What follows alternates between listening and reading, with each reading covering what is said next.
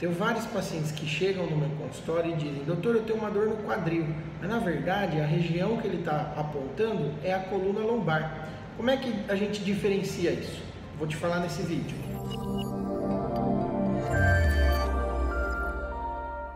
Meu nome é Antenor Mazuia, sou ortopedista, cirurgião de coluna e eu vou mostrar para vocês em algumas figurinhas qual a diferença da região que a gente chama de coluna lombar e a região que a gente chama de quadril, que é muito confundido.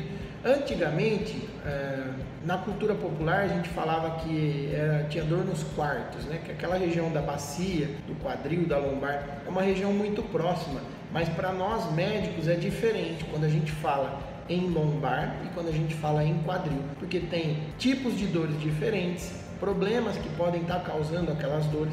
Então o nosso raciocínio muda a partir do momento que a gente te examina. Por isso, essa figura representa a região da coluna lombar e essa figura representa a região do quadril. Se a gente for comparar, é muito próximo, mas a gente consegue diferenciar. Então, se você sente dor no quadril, agora você sabe localizar a sua dor e falar no jargão Medicase. Quando você chegar para o seu médico especialista, você vai poder falar direitinho. Obrigado e até a próxima.